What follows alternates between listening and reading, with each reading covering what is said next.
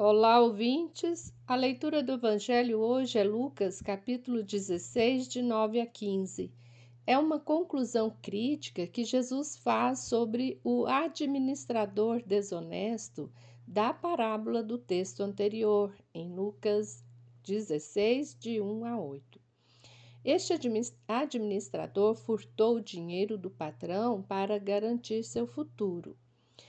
Também aqui nesta parábola há uma provocação para refletirmos como lidamos com o dinheiro ou como vivemos na lógica do acúmulo de bens materiais e da exploração. Jesus critica aquele que vive do dinheiro injusto, critica também aquele que valoriza mais o dinheiro do que as pessoas. O dinheiro passa a ser o senhor de sua vida.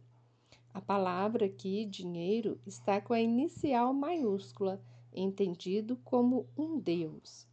Quem adora o dinheiro vive a lógica do acúmulo, do lucro, lucro pela exploração. É a lógica do projeto político que prega que devemos cortar na carne o orçamento dos serviços essenciais, como a saúde, educação, segurança, moradia. Também a lógica quando daqueles que pregam que devemos fazer o sacrifício para melhorar a economia do país.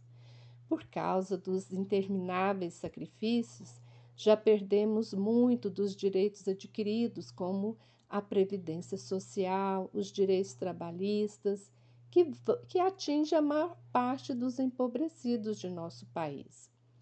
Na encíclica Evangelii Gaudium, no número 55, o Papa Francisco faz a mesma crítica. Ele diz que nós criamos novos ídolos quando aceitamos que o dinheiro domine sobre nós e as nossas sociedades.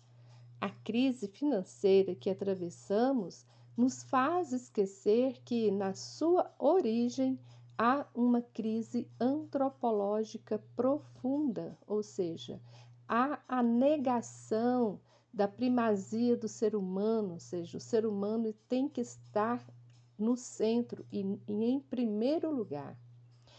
Jesus critica a lógica do sistema que prega que para ser feliz, realizado, a pessoa tem que ter os bens materiais e passa a adorar o Deus mercado. Veja que o mercado tem até sentimento. Quantas vezes ouvimos nos noticiários que o mercado está nervoso? Quem é esse mercado? Não podeis servir a Deus e ao dinheiro. O evangelista fala que os fariseus são amigos do dinheiro e zombam do ensinamento de Jesus. Por causa disso, Jesus foi mais enfático ainda com eles e disse: Vós sois os que passam por justos diante dos homens, mas Deus conhece os corações. O que é levado para os homens é abominável diante de Deus. Deus sabe bem a origem do dinheiro da falsa caridade que está sendo feita para se passar por justo. Esse dinheiro é abominável para Deus porque foi adquirido a partir da exploração das pessoas, gerando pobreza e miséria no mundo. Quem tem o dinheiro de origem iníqua não está preocupado com a justiça socioambiental, com as, com as desigualdades econômicas, com a fome, com a miséria.